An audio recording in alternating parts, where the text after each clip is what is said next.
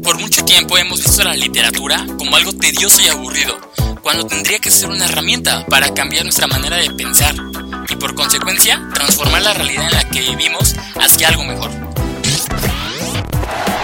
Sin formato APA busca plantear la idea de ver a la literatura como una forma de conectar con nuestro interior, de una manera fresca y disruptiva, capaz de romper con el bloqueo literario por el que muchos hemos pasado.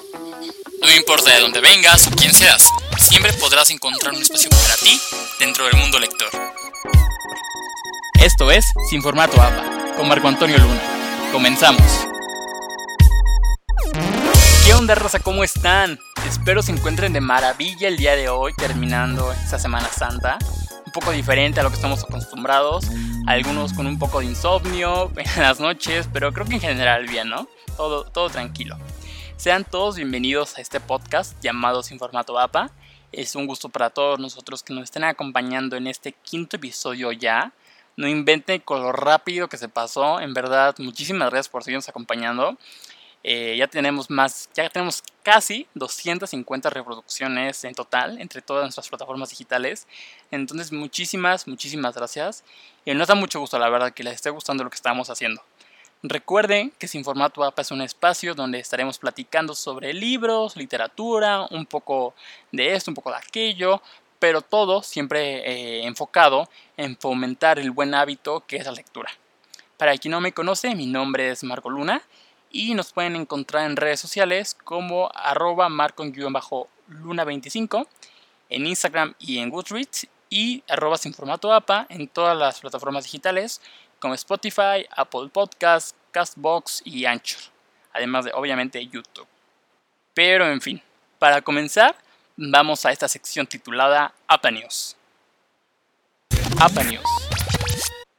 Y la primera noticia que les traemos eh, el día de hoy es que ya se publicó el primer libro del coronavirus llamado En tiempos de contagio del autor italiano Paolo Giordano, que es justamente su vida, cómo está viviendo allá en Europa, toda esa parte de la cuarentena, eh, los nuevos hábitos que está tomando, cómo está ajustando su vida y todos sus vecinos a las nuevas medidas que están tomando. En internet encontré muchísimas versiones al respecto de esta, muchísimas posturas al respecto de este libro, porque hay personas que dicen que es un libro muy interesante, justamente porque te permite ver desde dentro de las casas y desde los hogares cómo es el día a día. Por otra parte, encontré reseñas que decían todo lo contrario, decían que fue un libro escrito muy rápidamente y que por lo consiguiente faltaban muchos elementos para poder decir que era un buen libro. Es decir, el libro fue escrito en 15 días, entonces hay personas que dicen que Paolo se quiso adelantar justamente a esta premisa del coronavirus y que no había todavía ningún libro al respecto y que por eso lo quiso hacer muy rápido, se adelanta y quizá no fue su mejor trabajo, quizá sí, la verdad no lo hemos leído todavía, no ha llegado aquí a México, pero de cualquier manera es interesante, ¿no? Porque ya se comienzan a, comienzan a surgir estos nuevos textos, estas nuevas novelas relacionadas al coronavirus y bueno, este nada más es la primera de muchísimas, muchísimas historias que vamos a estar viendo en las próximas semanas, meses y muy probablemente años.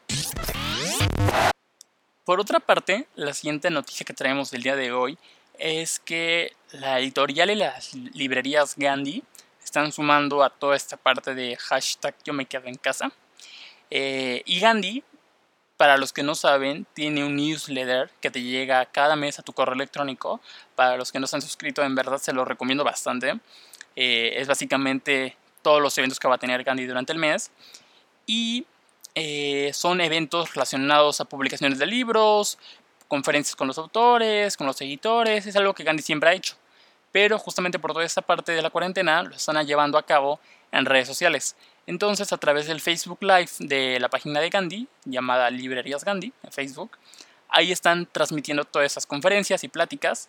Entonces, eh, la semana pasada trajeron a, más bien, hubo un Facebook Live con una psicóloga que yo sigo de hace tiempo, llamada Olga González, que para quien no la conoce es una psicóloga que tiene eh, un par de libros ya publicados, justamente tocando temas de redes sociales, el más reciente. Tiene otros que habla de salud, de nutrición, eh, justamente la obesidad. Entonces es una persona que también tiene una TED Talk, que justamente fue donde yo la conocí. Y, estuve viendo en la mañana su, Facebook Live y está muy interesante la propuesta que trae en su nuevo libro. Y bueno, eso por una parte. Y la próxima semana van a estar haciendo otro Facebook Live con Guillermo Arriaga, de, que es el autor del libro Salvar el Fuego. Probablemente ya saben a quién me refiero. Guillermo fue el ganador del último premio Alfaguara entregado hace unos meses justamente. Y bueno, justamente por toda esta premisa de que es un mexicano que gana el premio Faguara, que es uno de los máximos reconocimientos que platicamos al inicio del podcast, el primer episodio justamente, eh, el libro de Salvar el Fuego ha tenido muchísimas ventas a nivel mundial, ya es bestseller en muchas librerías y en muchos países. Entonces, si les interesa, va a estar en el Facebook Live de Gandhi el próximo lunes 13 de abril a las 5 de la tarde. ¿Qué onda con El libro que leí durante esa semana fue El retrato de Dorian Gray, el cual es una novela escrita por Oscar Wilde en 1890, que básicamente trata de un joven llamado así, Dorian Gray, que tiene una belleza increíble, es inolvidable, y toda esta parte, ¿no? De que del porte de galán, tiene mucho dinero y es muy misterioso. Por todo esto hace que está muy reconocido y muy amado por toda la sociedad de Inglaterra pero conforme va avanzando su vida y el libro va teniendo experiencias oscuras, por así decirlo, comienza a tomar algunos vicios, se vuelve alguien con menos popularidad, al que comienzan a difamarlo, pero su ego no hace otra cosa más que seguir creciendo. Ahora bien, la historia se desarrolla en el Londres del siglo XIX, con este apogeo de la industria que hay, con mucha diferencia entre clases sociales, hay mucha polución de, en el aire y todo este cuadro que nos han dado las películas de Hollywood de un Londres con neblina, muy nostálgico, por tiempos mejores, pero donde ser joven y ser bello es súper importante para la sociedad de aquella época.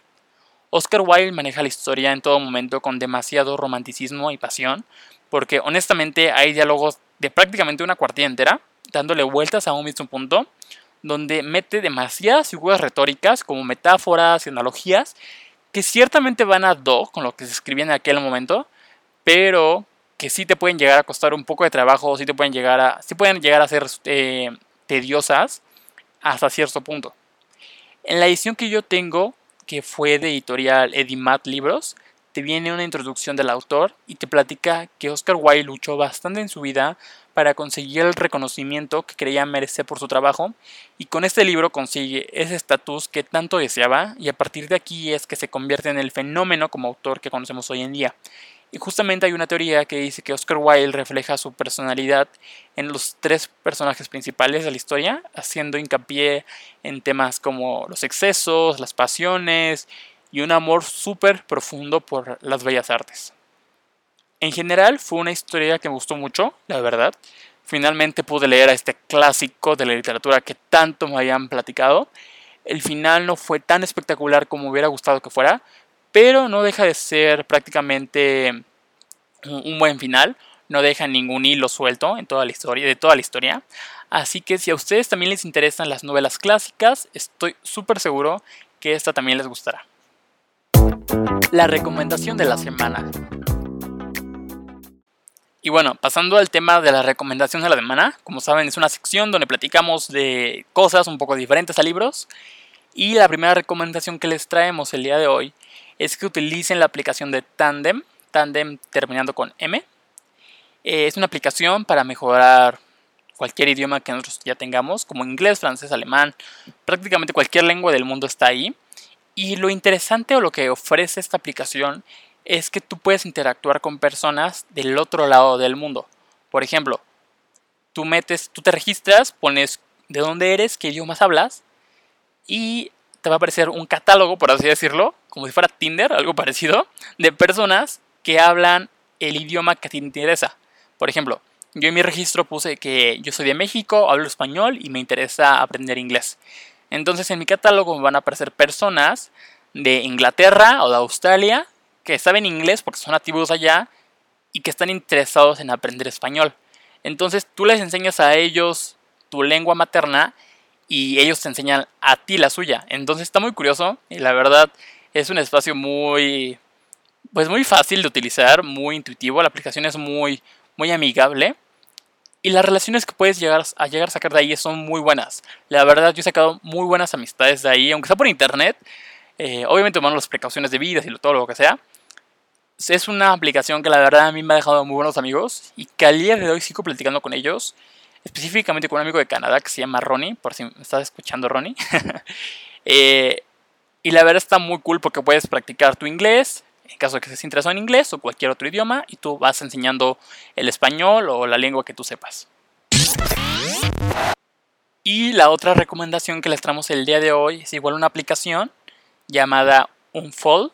Probablemente ya la conocen. La verdad yo la, yo la encontré hace apenas un par de semanas y la he estado utilizando. Y es una aplicación en donde tú puedes hacer collage de fotos y subirla a tus redes sociales.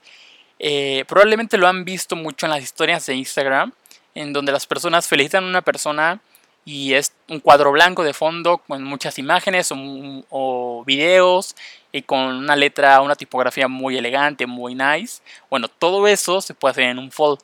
Entonces yo la verdad estoy encantado de la vida. Todas mis felicitaciones de cumpleaños de un tiempo para acá han sido editadas ahí. Entonces, igual si tienen amigos, si tienen alguna foto que les gustaría editar, chequen esa aplicación.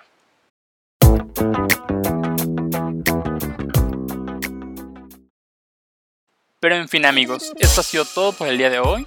Muchas gracias por escucharnos, esperamos les haya gustado este episodio. Déjenos sus comentarios sobre si ya han leído algo de Oscar Wilde y qué les parecieron las aplicaciones que les recomendamos. Agradezco como siempre a Alex Luna por su ayuda incondicional en la parte de producción.